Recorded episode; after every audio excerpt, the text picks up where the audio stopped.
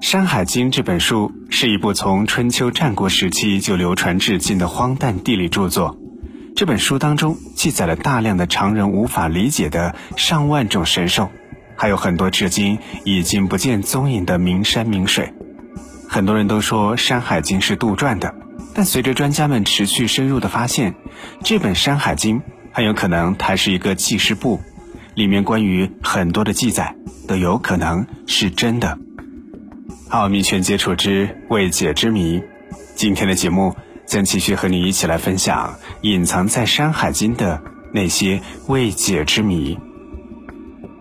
山海经》是上古神话传说和地理风物的一本合集，一直被誉为千古第一奇书。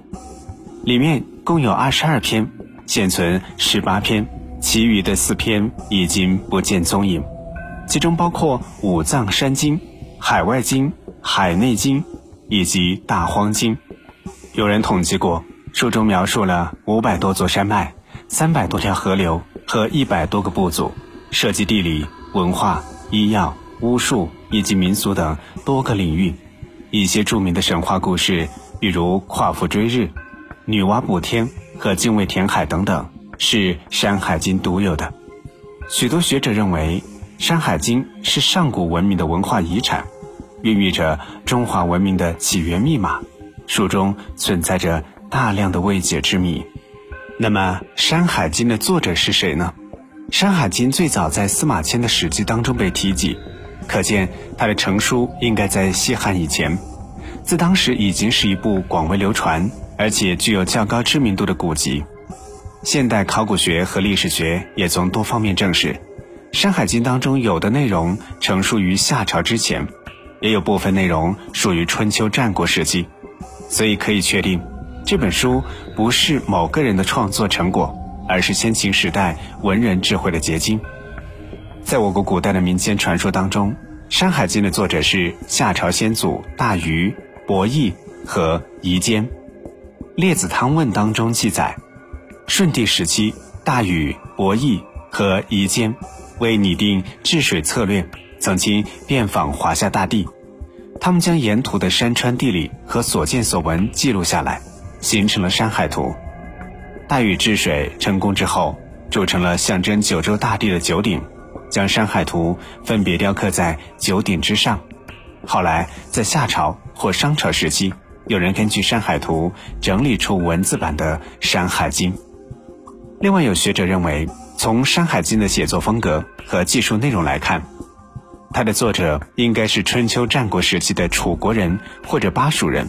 他们还推测，《山海经》的资料依据应该是夏朝和商朝的官方史书。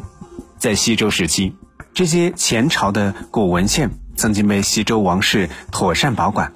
后来天下大乱，各国诸侯间战争频繁，一些古文献被人从中原携带逃往了楚国，后被楚国世子整理为《山海经》。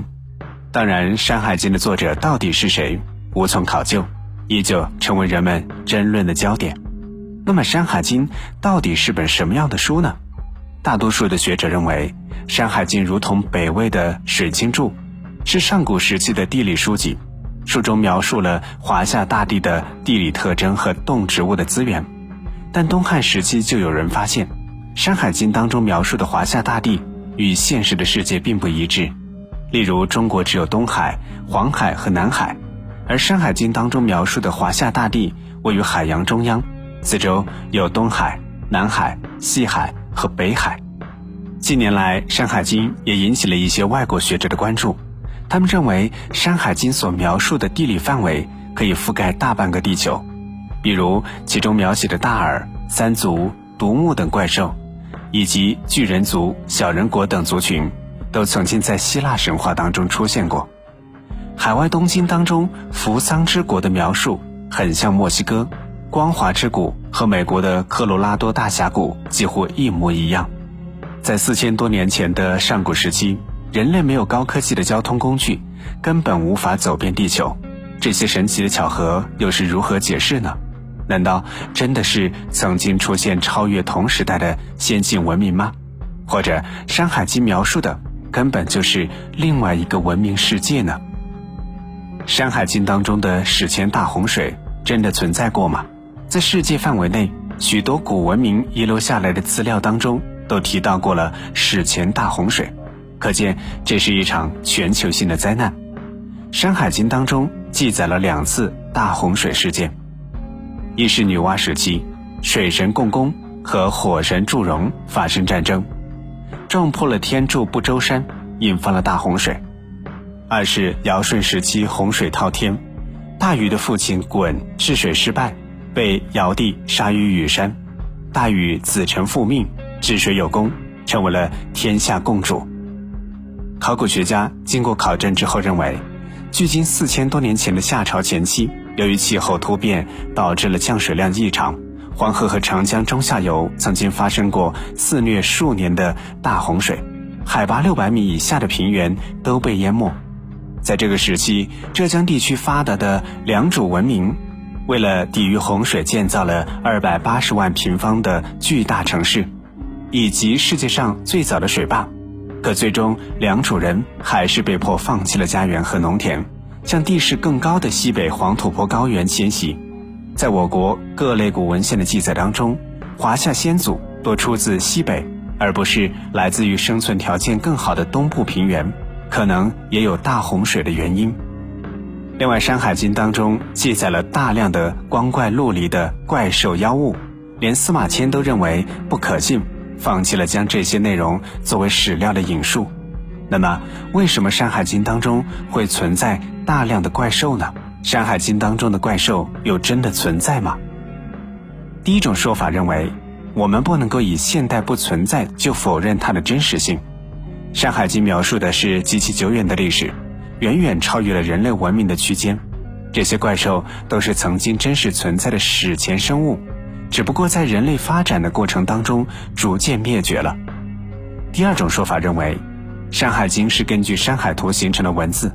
山海图》形成于原始社会，文字还处于起源阶段。华夏大地巫术之风盛行，先民们看待和理解自然世界的时候，很容易加入虚构和夸张的描述。后人根据《山海图》进行文字创作，也只能将荒诞不经的图画如实记载。第三种说法比较流行，许多考古学家认为，《山海经》当中的怪兽妖物并不是自然界的真实生物，而是象征各部族的崇拜图腾。